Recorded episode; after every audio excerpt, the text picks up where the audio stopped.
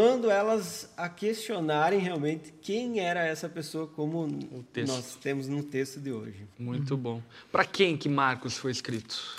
Ele foi escrito é, para hum, cristãos que viviam em Roma. Eles estavam sendo oprimidos, obviamente, pelo Império Romano e ao que tudo indica. Cristãos ao... de origem gentílica? Isso, de origem gentílica, os gentios, né? Aqueles que foram agregados também a esse, a esse momento de maneira até é, cumprindo a profecia, um uhum. Messias para todos os povos, né? E, e, e é interessante porque a, a maioria dos, dos, historiadores do primeiro e segundo século eles apontam que ele Marcos estava escrevendo, mas que Pedro estava ditando para eles e ele estava escrevendo os relatos. Então Pedro estava preso em Roma, ele foi depois morto em Roma, né? Entre 60 e 70 depois de Cristo, que é justamente o momento em que a maioria dos historiadores atribuem aí a, a autoria de, de Marcos, do Evangelho segundo Marcos. Então ele foi escrito para esses cristãos que estavam sendo oprimidos em Roma. E, e, e é interessante porque é um relato bem corrido uhum. e assim comprova bem dinâmico, é né? bem dinâmico, bem corrido e até comprova, né, de que é, tinha pressa, né? Uhum. O autor ele tinha pressa é, com relação aos, aos relatos, aos, relatos para os ouvintes. assim. Então, nós percebemos nessa. Tanto que quando a gente prega, por exemplo, o, o livro de Marcos, a gente geralmente vai aos evangelhos sinóticos e procura alguns outros relatos para ter mais uhum. aprofundamento do que. Não que o texto ele já mais não é suficiente, detalhes, né? mas os outros textos eles trazem detalhes importantes. É, mas Marcos ele tem essa, essa característica e uma coisa que o Rob falou é muito interessante. Ele vai apresentando diversos sinais que vão culminar no maior dos sinais, que é a uhum. cruz, uhum. né? E enfim, e daí ele passa a ser então esse, essa virada no ministério dele que o ápice do seu ministério é a cruz. Uhum. E aí ele mostra de fato aquilo que é o mais contracultural para um rei, uhum. né? E a sátira na, na, na plaquinha da cruz rei era o rei dos judeus. É. E é muito interessante ainda nesses quatro capítulos como você vê claramente a multidão, os discípulos, a própria família de Jesus, uhum. a visão que as pessoas tinham, os fariseus, né, ou, ou sacerdotes, enfim, os mestres da lei, você percebe claramente que todos eles tinham uma dificuldade em compreender realmente o Messias e reconhecê-lo. Uhum. E todos os sinais que estão sendo apontados, as narrativas que Marcos acrescenta, elas trazem como que um degrau a mais para as pessoas irem compreendendo. Olha, uhum. esse é Jesus. Ele está é, apresentando quem ele é de forma clara uhum. e aos poucos isso era percebido. Inclusive na história de hoje, é, tu, tu falou sobre o degrau, né? Ele dá um, um, um salto ornamental. Na, na, isso, ele dá um salto ornamental na, na, na, na revelação de quem ele é. Ele dá um sinal extremamente claro de que ele era de fato o filho de Deus. É. Ele dá um sinal sobre um evento de ordem natural. Uhum. E isso naqueles dias era considerado só possível por uma divindade. É. Então Eu aqui ele dá um. Isso é um ponto legal puxar, e esse foi o motivo pelo qual eu puxei o propósito, a razão de Marcos escrever o texto, uhum. porque ele escreve para gentios em Roma, e é importante nós é, compreendermos esse contexto greco-romano, onde haviam várias divindades dentro do panteão romano e o panteão grego, onde cada divindade tinha uma especialidade. E dentro do panteão de deuses gregos havia o Poseidon, que era o deus da tempestade, o deus que causava a tempestade. Portanto, é muito emblemático para um gentil naquele contexto ver que o Deus que é revelado em Cristo, o único Deus, ele é maior do que Poseidon. Porque se Poseidon ele causava tempestades, o Deus agora revelado, ele cala Poseidon.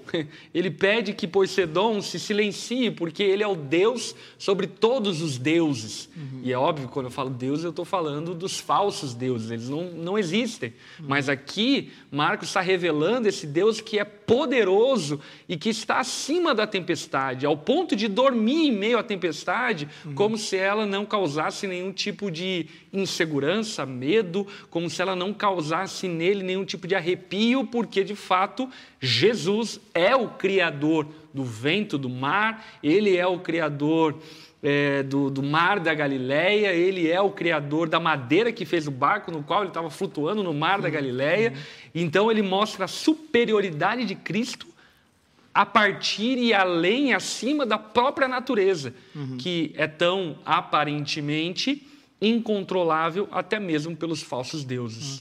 Até uma coisa interessante, um relato bíblico e um relato extra-bíblico. Relato bíblico lá de, de, de, de, reis, onde Elias ele desafia Baal. Baal ele era tido como o deus da tempestade. Então olha só a mentalidade que o povo já vinha. Baal, quando, é, ou melhor, Elias, quando ele clama incessantemente, ele está clamando contra os ídolos que aquela geração tinha criado, contra deuses falsos, e a principal das divindades era Baal. Então, quando ele diz lá é, para vir a chuva ou calmar a chuva, ele estava dando um atestado de morte para Baal, e, e, colocando de fato só Deus é quem pode dizer sim ou não a hora que vem ou que vai a chuva. Então ele estava dizendo: olha, Deus é quem tem poder sobre a tempestade. É.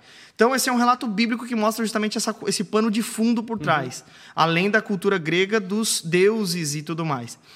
E também um, um outro relato extra bíblico que é interessante é um rei do, uma, uma, famosa história de um rei, o rei Canuto, do século IV ou século VI, se eu não me engano, um relato posterior já, e olha só como era forte essa ideia de que é, dominar a tempestade era somente a divindade. Um, alguns. É, é, alguns, como é que fala, cortesãos, alguns pessoal, o pessoal da corte, os, os uhum. serviçais dele, estavam meio que bajulando ele, esse rei. Cordiais. É, é cordiais, acho. E eles estavam bajulando ele assim tal, e, e de repente esse rei vai na beira do mar e fala assim: ó, é, acalma a tempestade. Ele só fala isso para eles. E eles já subentenderam de que de fato eles deveriam parar de bajular ele. Por quê? Ali com aquela fala dele, ele estava dizendo para eles: só Deus pode falar para o mar se acalmar, uhum. só Deus pode dizer para a chuva parar.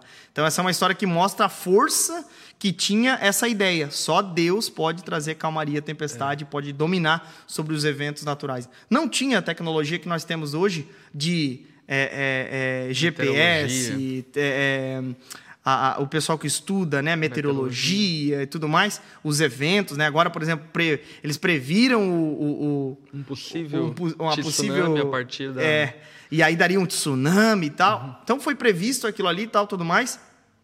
Naquele tempo não tinha, naquele tempo era tido muito como, ah, é a borda do mundo, vai uhum. cair, é as ondas, é, é, é, é o Deus que está vindo, está me engolindo para dentro do mar. Então, diversos relatos que apontavam de fato, e ali Jesus ele foi muito oportuno, né, naquele momento, de dizer mar, aquiete-se, acalme. Aquele ali foi um sinal macro. Né? Eu acho que antes da cruz ele deu a, a cartada final assim para os discípulos crerem que de fato ele era filho de Deus. Né? É. E é interessante até essa questão, a relação com a filosofia, que o Lipão falou aqui muito bem.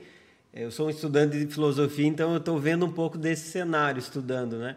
E as pessoas elas tinham um conhecimento focado no que elas enxergavam, no uhum. que os olhos delas percebiam. Então, quem conseguia comprovar determinada teoria diante dos olhos das pessoas, ele conseguia levantar maiores seguidores. Então, você entra nessa questão da mitologia grega, você percebe exatamente isso. Uhum. Quando alguém criava um, um mito que tivesse é, uma forma de ser comprovada diante dos olhos das pessoas, elas davam mais crédito àquilo.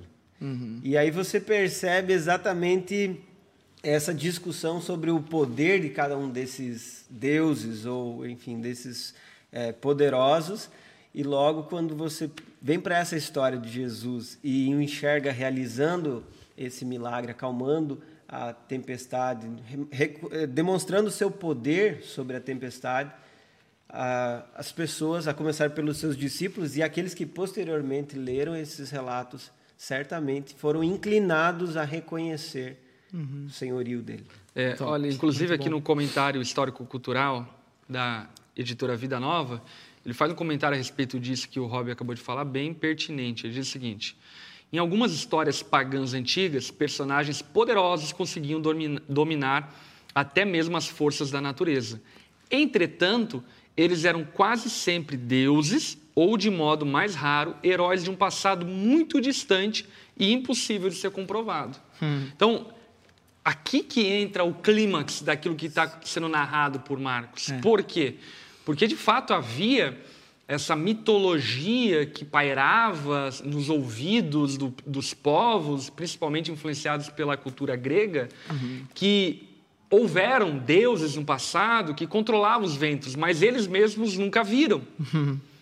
e de repente aqui, em um momento histórico onde há a possibilidade do testemunho, os discípulos estão no barco, então não é uma pessoa que viu e contou, são doze que estão confirmando essa história, uhum. que estavam em um barco e viram aquilo que hipoteticamente outros fizeram no passado, mas ninguém havia visto e nem poderia mesmo provar. Uhum. E os discípulos estão ali na frente de um homem que simplesmente acorda, levanta e diz: silencie para a tempestade, e ela se silencia, uhum. evidenciando muito claramente a real divindade de Jesus. De fato, ele é alguém incomum, no sentido de não ser um homem comum. Uhum. Ele é o próprio Filho de Deus, comprovado nessa história.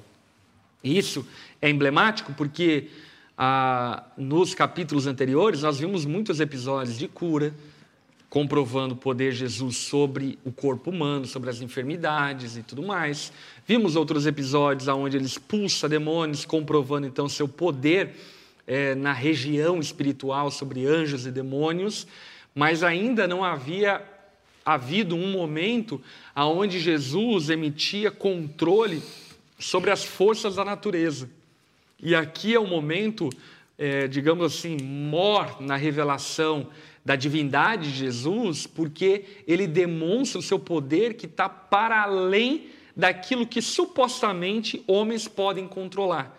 Ele controla o vento que simplesmente é incontrolável. Ainda que a nossa antiga presidenta Dilma Rousseff falava sobre estocar ventos, ninguém pode controlar os ventos e Jesus controla os ventos, porque de fato ele é aquele que determina o curso dos ventos. É verdade. É, e com isso a gente vai embora. Aquele... Não, mas só uma coisa desse, desse assunto é interessante que tinha ainda os outros barcos, né? Que é. eles estavam em volta e uhum. possivelmente eles viram.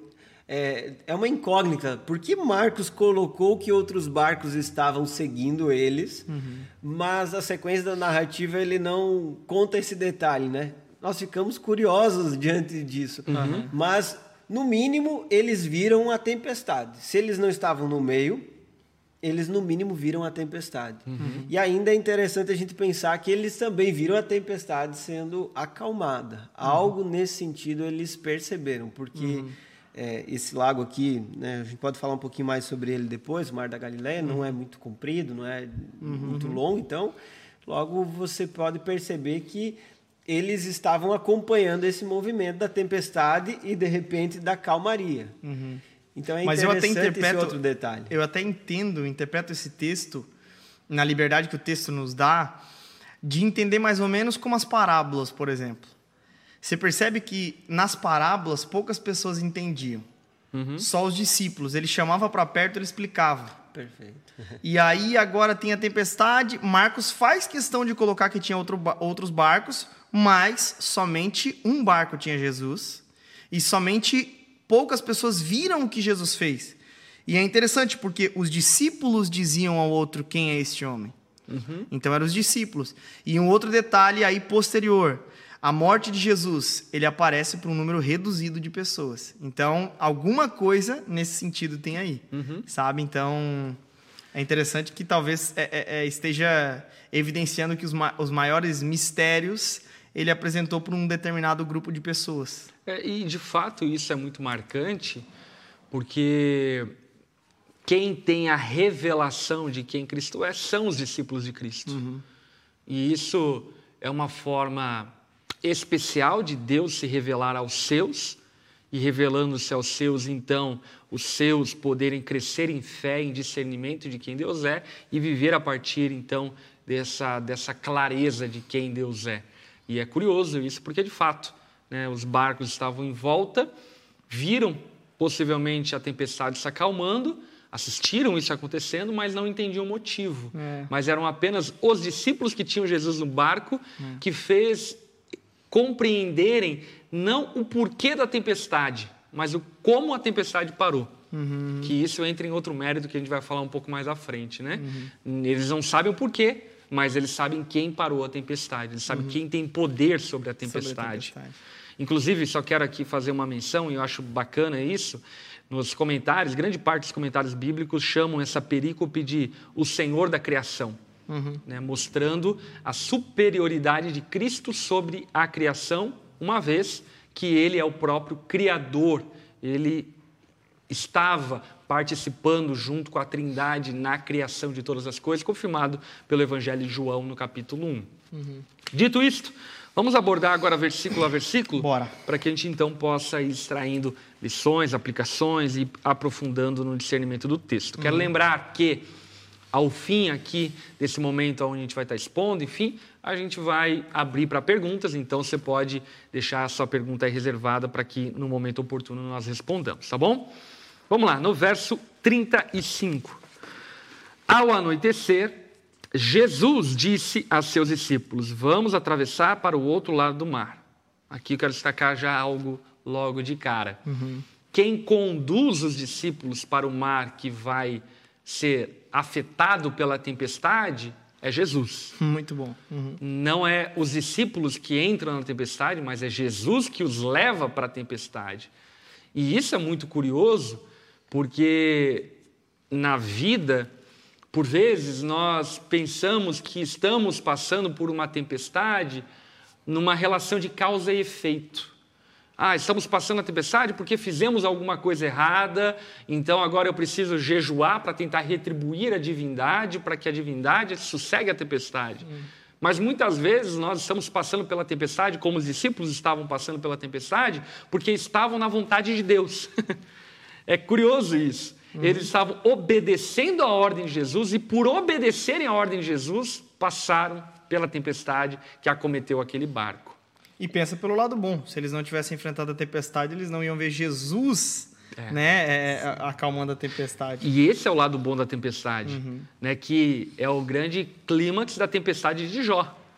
É, Jó não entende o porquê que ele passou por tudo aquilo que ele passou, mas quando ele vê a face de Deus e diz: Olha, antes eu te conhecia de ouvir falar, mas agora conheço de contigo andar não precisou mais das perguntas acerca do porquê, do como, para onde, porque Jesus é a resposta de todas as perguntas. Então, certamente, quando os discípulos viram a face de Cristo ali, né, gloriosa, acalmando a tempestade com tamanha autoridade, a pergunta dos discípulos é: quem é este homem? Porque eles enxergam que a humanidade de Jesus ali era algo que não representava na totalidade quem ele era. Porque, de fato, a pergunta dos discípulos sugere uma metamorfose. A pergunta dele sugere um metamorfos. Este homem não é um homem comum. Uhum. Este homem é um homem diferente. Esse homem é um homem que acalma as tempestades e que fala ao vento para que ele pare. E isso, obviamente, tem uma aplicação na sua vida poderosa. E a aplicação clara é só quem atravessa as tempestades conhece Deus de uma forma que só as tempestades podem nos revelar. É verdade. Esse texto ele pode ser olhado paralelamente a Jonas capítulo 1, trazendo exatamente o contraponto. Nesse caso de Jonas, é, a tempestade foi causada realmente pelo pecado dele. Pelo pecado então, dele nós temos que discernir realmente qual é a situação da nossa vida que está gerando essa circunstância. Uhum. É, o caso de Jonas, o erro dele, o pecado dele, estava levando ele a enfrentar uma grandiosa tempestade. Uhum. Nesse texto, não. Nós vemos é, Jesus encaminhando os discípulos para essa travessia e dentro dessa travessia acontece essa tempestade. Uhum. Até é interessante um comentário sobre essa questão da tempestade no Mar da Galileia. Segundo alguns estudiosos, era algo comum. Por quê? Ele era um lago de águas doces que tinha 21 quilômetros de comprimento por 14 quilômetros de largura, a 220 metros abaixo do nível do mar Mediterrâneo e ele era cercado por montanhas por três lados. Então é interessante esse comentário porque ele mostra que quando vinham ventos gelados é, do Monte Hermon, eles produziam um efeito naquela região que geravam grandiosas tempestades. Uhum. E aqueles que navegavam nessa região tinham conhecimento de que essa era uma realidade. Então, realidade. quem entra no Mar da Galileia, ou pelo menos né, nesse contexto entrava no Mar da Galileia, ele sabia que existia essa possibilidade desse nevoeiro, enfim, dessa tempestade acontecendo. É, você descreveu exatamente a geografia né, do Mar da Galileia. Eu já estive lá e é exatamente isso. É um paredão de três lados, existe um canal Inclusive, naveguei no Mar da Galileia e navegando lá no Mar da Galileia. Pegou tempestade ou não? mas isso que eu ia mencionar, não peguei uma tempestade, mas eu me surpreendi porque era um lago agitado. Hum. É, o barco balançava bastante, não era uma tempestade, mas eu consegui mensurar a ideia de que possivelmente com um tempo nebuloso, com ventos fortes, de fato poderia se transformar, enfim, numa tempestade tamanha que causasse muito medo e pavor, como causou na vida dos discípulos. E é, é, interessante, né? Por exemplo, as tempestades de verão, né? As tempestades de verão, elas são isso, elas, são, elas fazem parte desse, desse, desse dessa mistura de uhum. clima, né? Uhum. E lá é interessante isso que ele, que ele comentou, que, que o Rob comentou mesmo, é né? porque imagina, né? É, tu, e vai baixando ainda, né? Chega lá no Mar Morto. É. Mas é interessante que o Mar da Galileia é, é tem o Hermon a 50 quilômetros dali, que uhum. é neve o ano inteiro. Uhum. E, 2.700 metros alto. Pois é, e o Mar da Galileia é a região quente. Uhum. tanto que no passado tinha reis que tinham o, o, o Palácio de Inverno. Uhum. Tipo, a, a, a 50 quilômetros daqui uhum. na, na praia ali, neve e aqui um calorão. Uhum. Então é, é interessante a geografia daquele lugar porque mostra justamente isso. Então, Jesus estava levando eles com consciência é. da tempestade. Eu acho interessante aqui, porque na história de Jonas e também nessa história aqui, embora a tempestade seja porque Deus levou ou porque por causa de um pecado, fato é que a tempestade era real. A tempestade estava ali. Só que existiu du nessas duas situações um Deus gracioso que se importa com aquele que está no meio da tempestade que em primeiro momento parece que não, em primeiro momento deixa todo mundo com uma reação humana desesperadora, mas ainda assim mostra que Deus está no controle de toda e qualquer tempestade. Uhum. Deus está cuidando de tudo, né? E quando Jonas, por exemplo, viu que era o fim, na verdade era a oportunidade para toda a cidade de Nínive ouvir a respeito é, de, de uma mensagem de arrependimento, de mudança de atitude e assim por diante. Então, é interessante que, mesmo. E aí, nós usamos, obviamente, a tipologia. Uhum. É, é, Jonas é um tipo de Cristo. Uhum. Ele é um tipo de Cristo porque ele, Jesus nos permite dizer isso. Jesus diz, assim como Jonas, ele apresenta um sinal da fonte do seu poder. Só que a diferença de Jonas é que ele passou três dias e três noites dentro de um peixe. Jesus ele passa três dias e três noites, né, morto para dar a esperança não para uma cidade apenas, mas para toda a humanidade, por pra fim, para toda a criação. Né? E é interessante que o pastor comentou antes que ele é o Senhor de toda a criação. Não somente por esse aspecto de acalmar a tempestade, mas porque ali ele estava sendo é, é, é uma espécie de antítipo de Jonas, uhum. que mostra justamente que ele vai restaurar todas as coisas, não somente acalmar a tempestade aqui agora, não somente acalmou naquele dia, não somente ficaria três dias, mas durante toda. Porque o relato de Marcos ele é muito parecido com o relato de, de Jonas. É. E isso nos leva a crer que de fato é isso, né? Uhum. E aí Mateus vai falar que Jesus apontando para ele mesmo como sendo é. O, é, Jonas, né? E os comentaristas bíblicos unanime, unanimamente eles comentam sobre Je, é, Jesus e Jonas nesse relato. Esse paralelo, né? E só uma coisa, só que a diferença e, e, aqui é importante. Existem. As pessoas pegam tempestade, os outros barcos talvez também pegaram a tempestade. Só que o verso 36 nos dá um arremate muito importante. Uhum. Com ele a bordo. É. Quem? Quem é que estava a bordo? O Filho de Deus. Uhum. Né? O Filho de Deus. E aqui eu diria, pastor Lipão, que ele nem apresenta só o aspecto da divindade de Cristo, mas ele apresenta o aspecto da humanidade também. É. Porque Jesus estava dormindo, estava uhum. cansado, queria ter esse tempo com os discípulos. Uhum. Então apresenta essas duas, esses dois dogmas da fé cristã que são muito importantes. A humanidade dormindo, descansando, numa almofadinha, fez questão de dar o detalhe. Mas ele também acalma a tempestade. Então, esse texto ele tem uma riqueza de, de significado, meu Deus, que nos leva a confiar mais em Deus. Isso é importante. É o Filho de Deus, servo, sofredor. É. Você enxerga ele claramente. Perfeito, é perfeito. Divino humano, né? É, perfeito. Embora, vamos combinar aqui que dormir numa tempestade é divino, né? É divino. não, no meio do mar, cara. Não, não para mim evidencia que ele, ele era um humano diferenciado. É. Cristo humano diferenciado. Uma tempestade em terra é uma coisa, no mar é totalmente Nossa, diferente. Nossa, tá doido. Vamos lá, vamos continuar o texto então. Então, o Geis aqui, inclusive, salientou esse trecho aqui do verso 36, muito pertinente, né? Com ele a bordo. Uhum. E aí acho que faz toda a diferença. Jesus a bordo, no meio das tempestades, faz toda a diferença. Faz toda a diferença não no sentido de que não passaremos pelas tempestades, mas faz toda a diferença no sentido de que as tempestades alcançarão o seu propósito. Uhum. Para o incrédulo, as tempestades vão e vêm, e elas vão e vêm não fazem o menor sentido. Agora, para aqueles que creem em Deus, ainda que nós não entendamos durante o período da tempestade, certamente, quando se passar, tudo fará sentido. Jesus estava a bordo. Partiram e deixaram a multidão para trás, embora outros barcos o seguissem, como diz, já dizemos anteriormente. Logo, uma forte tempestade se levantou. As ondas arrebentavam sobre o barco, que começou a encher-se de água.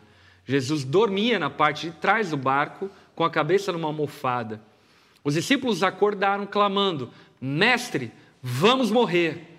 O Senhor não se importa? Essa pergunta, eu acho que é uma pergunta que vale a pena nós nos determos agora, porque é quase que sintomático no meio das adversidades, problemas, tempestades, aqueles que creem em Deus de modo especial, questionarem a Deus: você não se importa com aquilo que eu estou passando? Note que, inclusive, muitos, por terem uma má teologia, por terem uma má fé, acabam respondendo por si só essa pergunta e levando-os, inclusive, a uma incredulidade, a uma antifé, a uma ideia de que Deus é mau e eu não posso confiar nele. Mas, de fato, quem crê em Deus é levantado aqui um questionamento filosófico. E o questionamento filosófico é: como pode Deus estar no meu barco, nós estamos passando por aquilo que estamos passando, ele está dormindo e aparentemente demonstra para mim que ele não se importa. Então a pergunta dos discípulos talvez seja a pergunta que você já se fez em alguns momentos. Você não se importa, Deus, com aquilo que eu estou passando? Hum. E aí? Tem uma coisa que é, é interessante nisso tudo, é que eles vêm primeiro, eles eram pescadores e estavam acostumados ao mar, a tempestades, né? Uhum. Mas o detalhe do texto é que a água estava entrando no barco deles. Uhum. E a água entrando no barco, né? A gente até usa essa expressão, né? A água está entrando no meu barco. Ah. Fez eles terem uma fé no que vai dar errado, né? Porque o relato deles foi: mestre, vamos morrer. O senhor não se importa. Então é uma sequência hum. de eventos que vai levando eles a dizer: bom, pelo que está acontecendo, o senhor não se importa. Uhum. Então, respondendo à sua pergunta, eu penso que as pessoas começam a questionar Deus, ou se Deus se importa com elas, porque elas estão olhando para as circunstâncias, percebendo o que está acontecendo à sua volta, e por não enxergarem evidências de uma resposta divina, removendo elas daquela situação de sofrimento, elas logo atrelam a situação à ausência de Deus.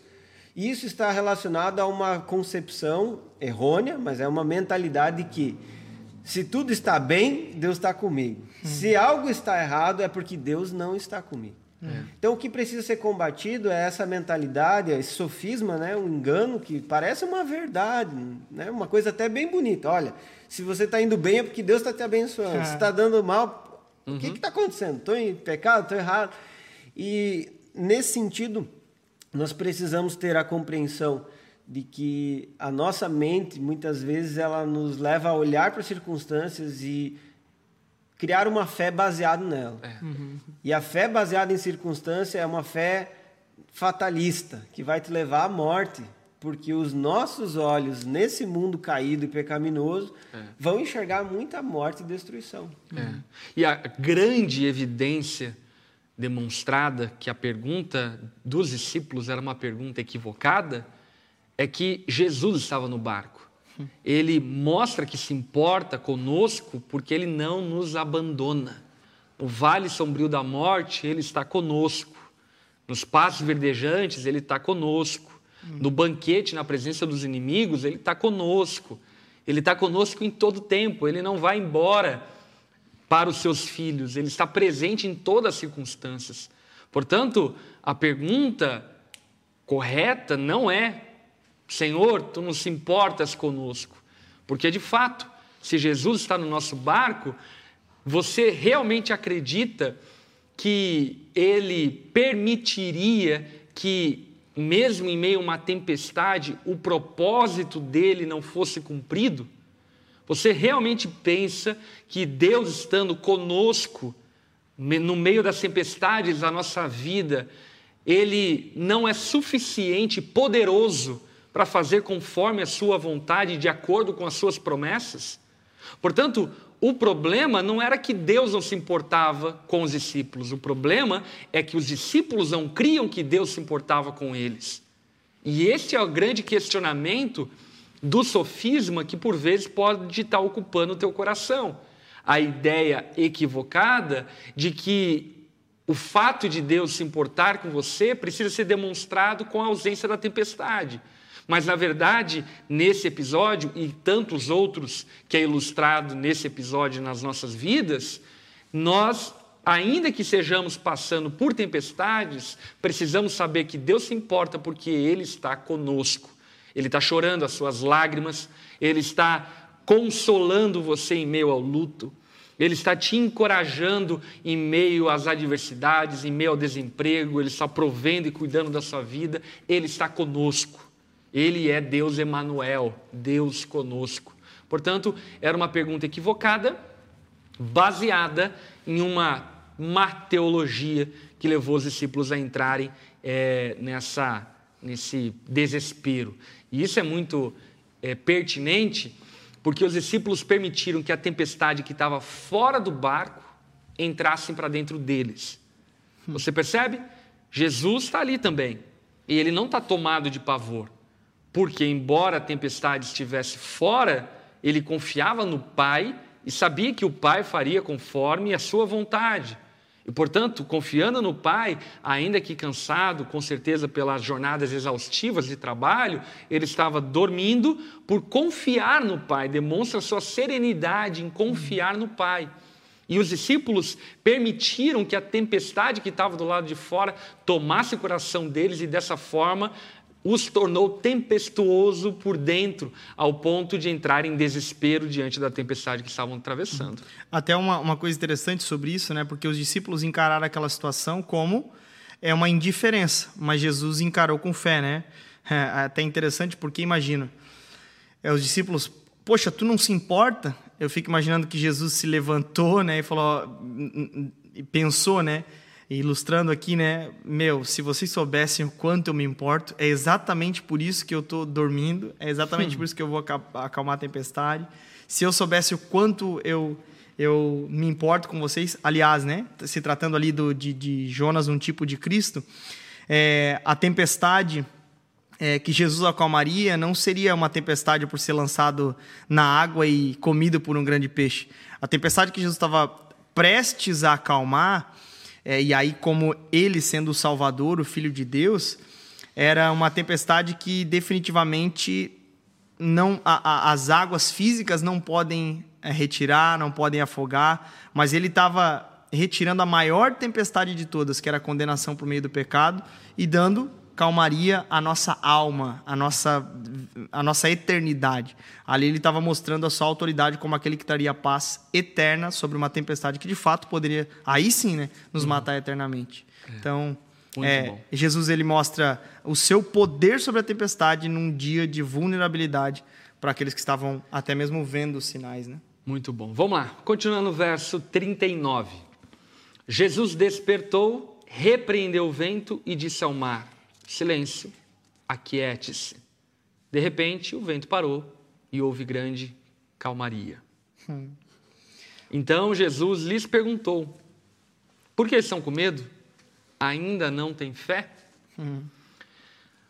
Jesus dormindo, a tempestade vem, acomete, os discípulos são tomados por uma tempestade interior de medo, desespero, acordam Jesus e quando acordam Jesus, Jesus levanta como se nada fosse nada e diz: tempestade, keep calm, né? uhum. fique calma. E de repente a tempestade cessa e a pergunta de Jesus para os discípulos é: por que, que vocês estão com medo? Uhum. Ainda não têm fé? Jesus demonstra exatamente o motivo pelo qual nós sofremos tanto em meio às tempestades. E o motivo, ainda que aqui eu não quero falar num tom de arrogância, do tipo assim, vocês sofrem isso e eu não, certamente eu também fico desesperado em meio às tempestades, mas o motivo pelo qual eu fico, você fica, nós ficamos desesperados, é porque a nossa fé ainda é vacilante. E a nossa fé ainda precisa amadurecer ao ponto de sabermos que Deus está no controle de todas as coisas. E ainda que aparentemente ele esteja dormindo, ele é poderoso para sustentar todas as coisas e todas as coisas continuam conforme a sua vontade, conforme os seus desígnios. Portanto, o medo, ele é irmão gêmeo de uma fé vacilante. Aonde existe uma fé robusta, uma fé bíblica, uma fé bem fundamentada, o medo sai correndo. Uhum. Mas aonde existe uma fé vacilante, o medo acaba tomando protagonismo, como tomou no coração dos discípulos naquela circunstância. E Jesus, então, levantando aquela pergunta, certamente a pergunta que ele levanta a nós: por que somos tomados de tanto pavor? Por que temos tanto medo? Será que a gente ainda não tem fé Será que ainda não entendemos quem é Jesus? Uhum. Porque, de fato, os discípulos, naquela altura do campeonato, eles ainda estavam em um processo de revelação de quem era Jesus. Eles haviam já percebido que Jesus tinha poder para perdoar pecados, que Jesus tinha poder para curar enfermos, que Jesus tinha poder para expulsar demônios e por aí vai. Entretanto, eles ainda não haviam entendido a dimensão e a profundidade de quem era aquele que estava no barco. Aquele que estava no barco é aquele que criou os ventos. Aquele que estava no barco é aquele que criou o mar. Aquele que estava no barco é aquele que tem poder sobre as tempestades. E parece que os discípulos não conseguiam compreender isso, assim também como nós, a exemplo deles, não conseguimos muitas vezes compreender a profundidade de quem é Jesus quando somos somados de desespero nas adversidades que enfrentamos. Uhum. Jesus ele silenciou o vento e o mar e silenciou o questionamento dos discípulos. É, é verdade. Essa percepção que nós temos aqui nesse texto, que a ação dele fez com que a pergunta dos discípulos sumisse. Uhum. Você não se importa? É claro que eu me importo. Uhum. Percebam a minha ação demonstrando o quanto eu me importo com vocês. E é interessante que essa tempestade ela demonstrou confiar em Jesus em meio às crises que enfrentam na sua vida. Como uhum. o pastor Lipão falou muito bem, né? São crises que todo ser humano vai enfrentar nessa vida. E essa confiança em Deus ela é essencial. Ela demonstra em quem a nossa fé está ancorada. Uhum. Essa fala de Jesus aqui, ó, silêncio, aquiete-se, é o mesmo termo utilizado para calar o demônio em uhum. Marcos capítulo 1, verso 25. Os discípulos já tinham presenciado um momento mais ou menos, ou melhor, a multidão, todo mundo já tinha visto esse tipo de situação possivelmente, né? Porque ele já tinha expulsado demônios, por exemplo, na presença do, dos discípulos. E possivelmente Jesus estava é, é, mostrava, né? Possivelmente não, ele mostrava sua autoridade com esse tipo de palavra sobre os espíritos imundos, né? Cale-se, quieto, em outras palavras. Cala a boca, Satanás, sai dele. E aqui ele está dizendo de novo, né? Olha, cale-se, aquiete-se, tempestade, aquiete-se, mar. Os discípulos ali poderiam trazer isso, obviamente que pelo desespero eles não puderam se dar conta disso. Mas era uma oportunidade deles se perceberem é, que Jesus estava mostrando de novo mais um sinal de que ele tinha é, é, autoridade sobre o mar também, né? assim como tinha com os uhum. demônios, assim como tinha sobre os enfermos. É, e, e, essa é a grande questão do Evangelho de Marcos, dos evangelhos de modo geral. Eles estão querendo revelar-nos quem Cristo é. Quem é Jesus? não se trata de acalmar a tempestade, se trata de quem é Jesus. A grande lição dessa história não é um, um, Deus que pode acalmar o meu desemprego, Deus que pode acalmar a minha doença, a minha enfermidade. Não. Hum. A grande lição dessa história é quem é Jesus, Deus Todo-Poderoso. E isso é muito marcante porque, por exemplo, inclusive aqui no comentário da Vida Nova do Carson, ele vai mencionar acerca disso dizendo: olha, Deus ele pode acalmar as tempestades porque ele faz o que ele quer. Entretanto, por exemplo, em Atos 27, o apóstolo Paulo sofre um naufrágio em meio a uma tempestade que não é acalmada por Deus. Hum. Porque a questão não é agora então a gente vai orar e Deus vai tranquilizar todas as tempestades da minha vida e vamos é, promover uma ideia triunfalista em meio às tempestades e assim por diante. Não. Não é essa a questão. A questão é que a partir dessa história, eu e você podemos saber quem é Jesus e quando atravessarmos por tempestades, nós não precisamos ser atemorizados como os discípulos foram, porque nós sabemos que estamos seguros nas mãos de Deus. E ainda que sejamos acometidos de doenças, mortes, naufrágios, perdas, lutas, sabemos que Deus está cuidando de cada um de nós, está no controle de todas as coisas. Portanto, a luz né, da proposta do Evangelho, que é nos revelar quem é Jesus, a grande lição que eu e você devemos sair desse estudo bíblico é com essa lição: Jesus é o Deus Todo-Poderoso e nele eu posso confiar. Uhum. O James Edwards, nesse comentário, diz o seguinte. A descrição do acalmar da tempestade na linguagem usada para expulsar demônios tem a intenção não só de demonstrar que Jesus possui poder sobre a natureza, bem como sobre as doenças e possessão demoníaca. Hum.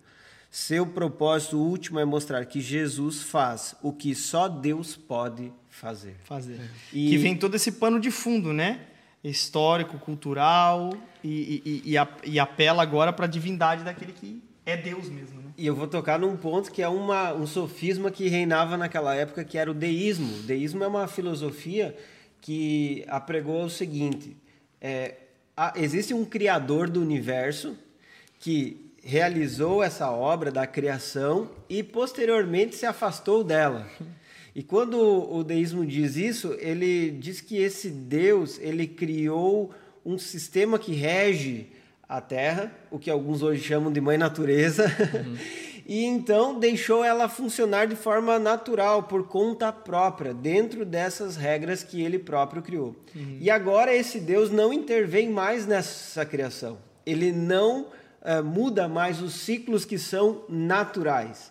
E essa filosofia que dominou a mente de muitas pessoas e continua dominando até hoje, é exatamente o que estava na mente dos discípulos. É. Olha, a situação está aqui sem controle, não podemos dominar. E nessa hora, Jesus ele traz a refutação dessa engano né, que poderia estar na mente dos discípulos. Sim, muito bom, muito bom. Maravilhoso. Então, enfim, chegando agora no último verso. Ah, só, um, só um ponto que eu queria comentar claro. aqui. Ele falou assim: ó, ainda não tem fé? Vocês ainda não têm fé? Em outras palavras, poxa, vocês já me viram fazer tantas coisas? Vocês já me viram expulsar demônio, curar enfermos? Pedro, curei tua sogra, cara. Pô, como é que, como é que agora tu me, me dá uma dessa? É. Pô, gente, eu chamei vocês, multipliquei. No dia que eu chamei vocês, eu multipliquei aqui, nesse mesmo mar, nesse mesmo lago, a quantidade de peixe que vocês estavam pescando, as parábolas, eu expliquei para vocês o que queria dizer e vocês ainda estão aí parado e, e, e é. com medo, vulnerável. Gente, eu tô aqui, o reino chegou, de novo, uhum. né?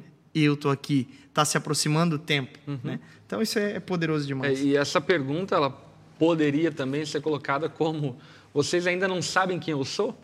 É, vocês viram tanto, mas ainda não, não entenderam quem eu sou? Uhum. Vocês estão achando que eu sou amigo da escola, como diria tua mãe, né? vocês estão pensando que eu sou qualquer um, vocês não é. entenderam ainda quem eu sou? Por isso que no verso 41, os discípulos vão então agora apavorados, os discípulos diziam uns aos outros: Quem é este homem? Até o vento e o mar lhe obedecem. Parece que a pergunta e o questionamento de Jesus ainda não tem fé, ainda não sabem quem eu sou, ainda não perceberam quem eu sou, agora parece que entra em colapso. Porque então eles olham para tudo aquilo que estava acontecendo e dizem: Quem é este homem? Hum. De fato, ele não é um homem comum. ele é uma metamorfose, ele é um metamorfos, ele é um outro homem, ele é Deus, ele é aquele que tem poder sobre as tempestades, sobre o mar, ele tem poder sobre os ventos e, portanto, totalmente digno de confiança.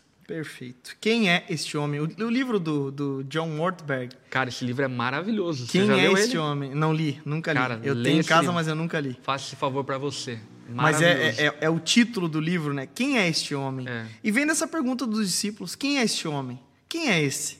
Que até uma. E aí é interessante, porque nós vemos ao longo do livro as pessoas do Evangelho de Marcos, as pessoas tendo esse tipo de pergunta e questionamento diante dos, dos sinais e maravilhas de Jesus.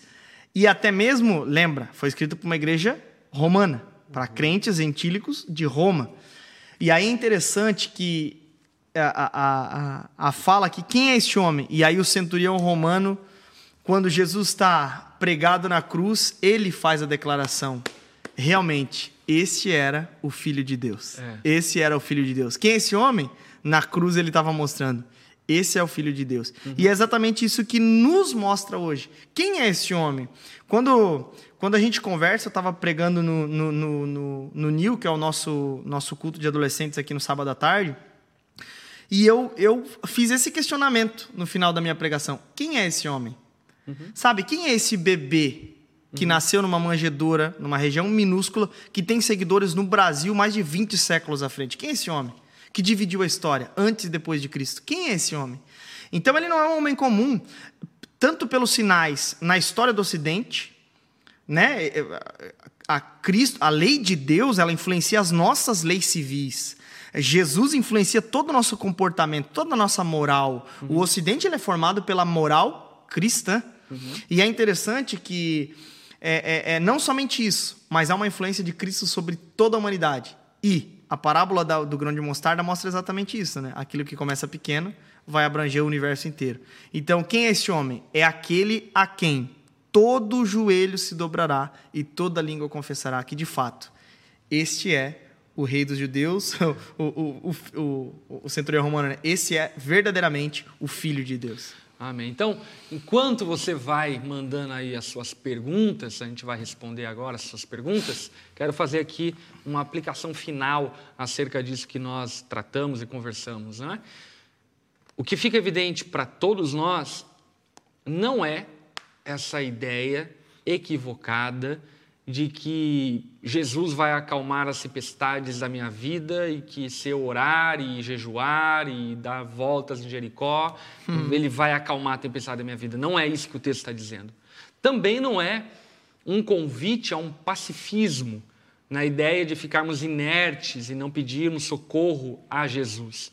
O que esse texto está nos convidando a fazer é confiarmos que Deus está presente e, se Ele está presente, ou ele nos livra das tempestades, ou ele nos livra nas tempestades. Uhum. Mas certamente o livramento sempre virá do Senhor. Quer fazer uma última aplicação? Só um, um comentário que eu gostaria de fazer ainda nesse mesmo sentido, é relacionado a quem é esse homem.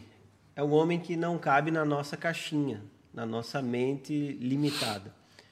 Os discípulos estavam conhecendo a Jesus já há algum tempo, não sabemos exatamente quantos meses, ou até mesmo poderia já ter passado um ano do ministério de Jesus nessa ocasião. Uhum. Mas eles ainda não compreendiam o Deus eterno em sua totalidade. Fato que eles não iriam mesmo reconhecer plenamente. Uhum. Uh, um professor que eu tive no seminário dizia que o ser humano limitado não concebe o Deus eterno em sua totalidade. E essa realidade os discípulos perceberam. Eu acredito que eles ficaram aí boquiabertos, né? Uau, quem é esse? Uhum. Ele é muito maior do que nós imaginávamos, ele está além. Aqui uhum. Jesus demonstrou seu atributo de poder, né? São vários atributos de Deus que demonstram quem ele é. Uhum. E quando Jesus demonstrou o seu poder em acalmar a tempestade, os discípulos perceberam que ainda a visão deles era, o conhecimento deles era pequeno diante do seu Senhor. Então, nesse sentido, vale é, salientar que quanto mais nós conhecemos a Deus, nós percebemos mais ainda que Ele é maior do que imaginamos. Muito bom, muito bom, perfeito. Gente, é isso, vamos lá, vamos para as perguntas, vamos responder elas. Quero agradecer a contribuição do Daniel Neto, que fez sua contribuição aqui com o Superchat, encorajar também a quem puder e quiser fazer ou fazê-lo. Perguntar ali também como podem ofertar e assim por diante. Na descrição do vídeo tem as informações de como você pode mandar Pix e tudo mais e cooperar com o Ministério da Ondadura, tá bom? Vamos lá, vamos responder as perguntas feitas aqui. A Ana Carolina de Araújo perguntou: Então Deus levou os discípulos para a tempestade para testar a fé deles? Tempestades têm como propósito nos testar? É interessante porque essa é uma ideia bem maquiavélica, viu, eh, Ana Carolina? bem maquiavélica. Eu não penso dessa forma. Eu não acho que Jesus maquinou tudo para, de alguma forma, levá-los a esse momento. Não, Jesus estava vivendo a vida. Vamos lá, vamos para o mar, vamos atravessar, quero ter um tempo com vocês. A tempestade acometeu o barco. E eu digo isso por conta de que, por vezes, nós somos neuróticos demais ao ponto de pensarmos que tudo é milimetricamente arquitetado para testar-nos ou algo maquiavélico nesse aspecto. O que eu penso é que, de fato, independente das circunstâncias que estamos passando, primeiro, Deus tem o controle delas. Segundo, Deus está presente. Então, se aquela travessia fosse comum e não tivesse nenhuma tempestade, Deus estava com eles. E se teve uma tempestade, foi uma ótima forma de eles, de eles aprenderem algo do Senhor. O que eu quero dizer com isso é o quê? Que, por vezes, nós queremos ficar extraindo os porquês das tempestades, das adversidades, como se Deus tivesse planejado aquela circunstância adversa. E eu quero dizer para você que eu, particularmente, não creio nessa ideia. Eu creio que sim, Deus tem um controle sobre todas as coisas, e ainda que as tempestades nos acometam, Ele ainda continua no controle dessas coisas, e certamente existem lições valiosas para aprendermos em meio às, às tempestades. Então, o que eu penso de verdade é que no fim quando eles chegaram no outro lado do Mar da Galileia, talvez aquela foi a melhor passagem pelo Mar da Galileia. Mesmo em meio às tempestades, sem sombra de dúvida, eles aprenderam algo maravilhoso com o Senhor. Então não foi propriamente um teste, mas um aprendizado. E assim é na nossa vida também. Uhum. Até Tiago fala sobre isso, né? Tiago vai falar para não dizer que Deus é que me tentou ou algo do tipo, mas é, é, é, Tiago também nos fala a respeito de receber as provações com alegria, é. porque a prova da nossa fé justamente produz perseverança.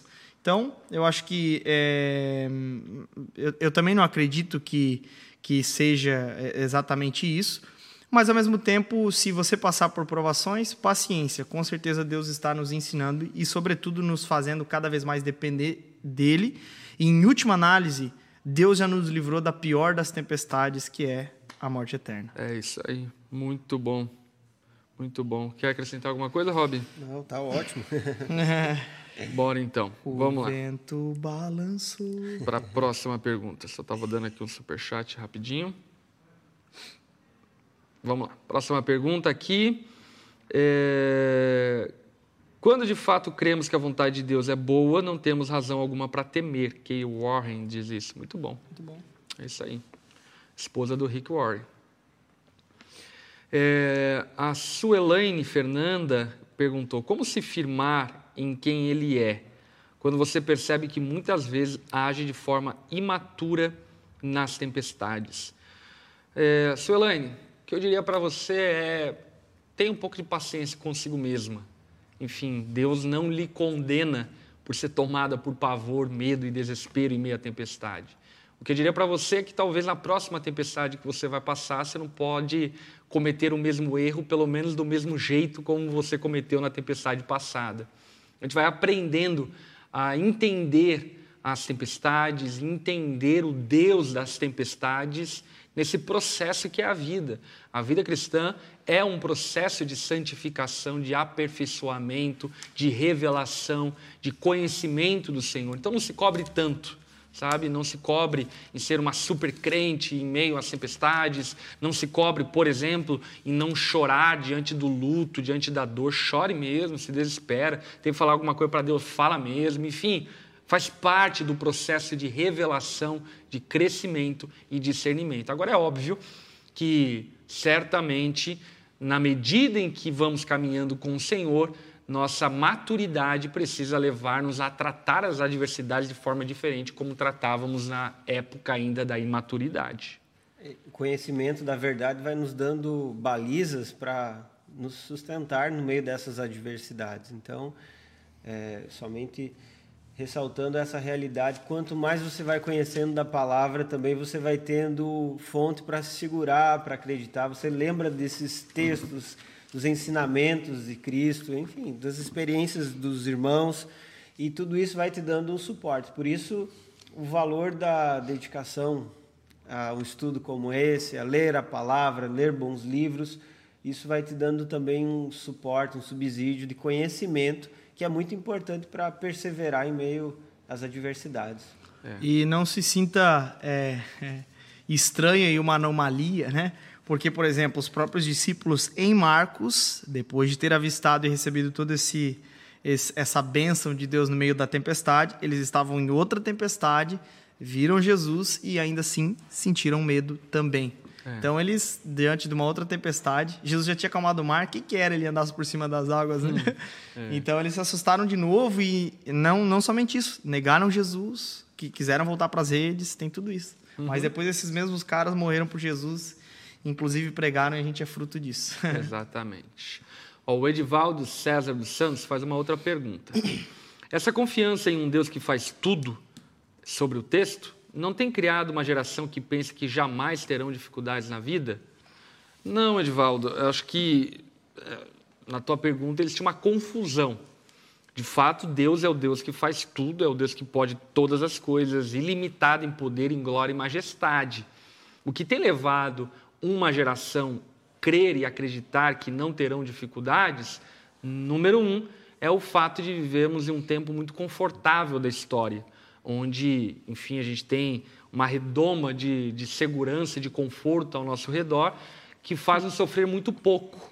Então, é aquela, aquele, aquele meme né, do, do, do homem na década de 70 dando uma topada na, na, na, na cama, na década de 80, na década de 90 e é os milênios, enfim, 2000 dando uma topada. Né? Cada um reage de forma diferente por conta do seu tempo.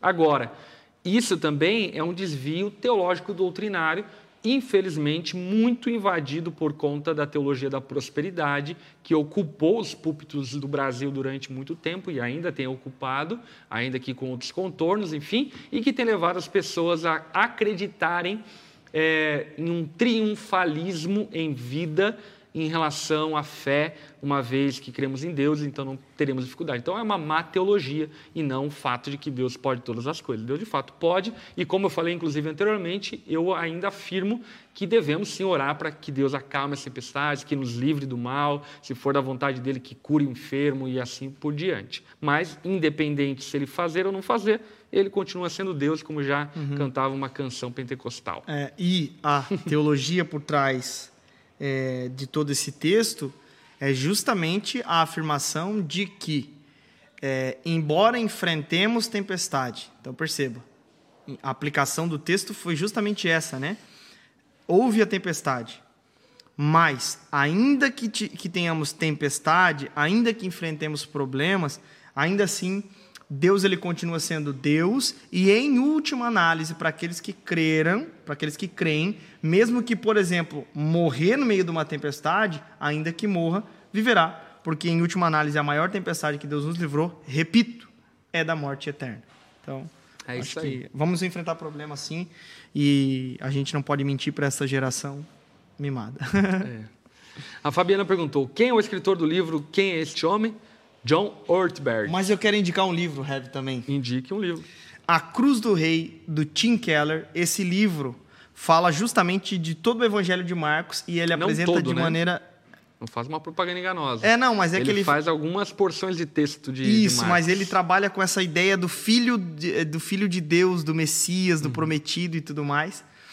E é interessante porque é, essas essas pinçadas dele sobre diversos relatos de Marcos ele apresenta justamente essa divindade de Cristo apresentada de maneira poética, maravilhosa. Tim Keller, A Cruz do Rei, super recomendo. É isso aí, muito bom, maravilhoso. É, Daniel Neto perguntou: como podemos aprimorar nossa fé se até Pedro, que andou sobre as águas, tinha pouca fé, segundo Jesus? Muito legal. A, a fé, isso é muito importante. Fé não é positivismo.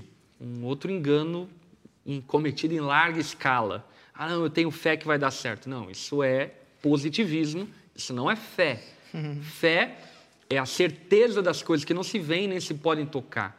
E a fé está fundamentada no conhecimento da palavra de Deus. Portanto, nós crescemos em fé na medida em que conhecemos a Deus. Esse conhecimento, ele não é um conhecimento que mexe apenas no nosso intelecto. Esse conhecimento é um conhecimento que entra no nosso coração, ao ponto de que não cremos apenas intelectualmente, mas cremos com toda a nossa vida de que a palavra de Deus é a verdade. Então, crescemos em fé na medida em que conhecemos mais a Deus e conhecemos mais a Deus através da sua palavra, que é vivida, praticada e experimentada na nossa própria experiência na vida comum, no dia a dia. Por isso é precioso, né, acompanharmos as exposições da palavra de Deus, como nós temos aqui na onda, graças a Deus, porque elas vão nos ajudando a compreender vários aspectos da nossa caminhada. Em uhum. vários momentos nós falamos sobre o Deus que te livra do sofrimento, mas também falamos do Deus que te Destrói sustenta, sonhos, igual o livro do Bíblia. Isso, que te sustenta no sofrimento, para uhum. perseverar em meio às dores. Perfeito. Então, todos esses aspectos que o Evangelho apresenta, que a, a Bíblia deixa de forma clara, faz com que as pessoas percebam: olha, eu posso estar enfrentando essa situação ou aquela, as verdades de Deus são imutáveis, eu posso confiar nele, eu posso permanecer firme na minha fé. As circunstâncias elas não estão determinando aquilo que Deus diz ao meu respeito. É isso aí. Perfeito. Muito bom, gente. Vamos encerrar por aqui. Quero agradecer mais uma vez a todo mundo que acompanhou a gente até aqui. Glória a Deus por isso. Tenho certeza que vocês foram muito abençoados e muito recompensados por essa graça. Quero também agradecer a todos que cooperaram financeiramente, deram suas contribuições aqui no Superchat. Glória a Deus por isso. Saibam que esses recursos estão sendo muito bem utilizados para a propagação do Evangelho e que você possa continuar a ser generoso com o reino de Deus dessa forma. Estaremos aqui na semana que vem, segunda-feira que vem, 8 horas da noite, novamente para mais um estudo bíblico. Convido você para estar aqui inclusive, te encorajo para convidar mais uma pessoa para que seja aqui junto com você. Tá bom, gente? Mais uma vez agradecendo o Rob, Gezeriel. Boa, vambora. Foi maravilhoso, bom demais. Bom demais. Lembrando que essa live fica salva para que você possa consultar em outro momento ou mandar para amigos e assim por diante, tá bom? Deus abençoe, até segunda-feira que vem. Lembrando, ah, rapidinho, quinta-feira agora, uma hora da tarde, tem na mesa com os pastores. E, aliás, essa quinta-feira é polêmico. Ah, é? Vamos ah, é conversar é sobre os problemas da hipergraça.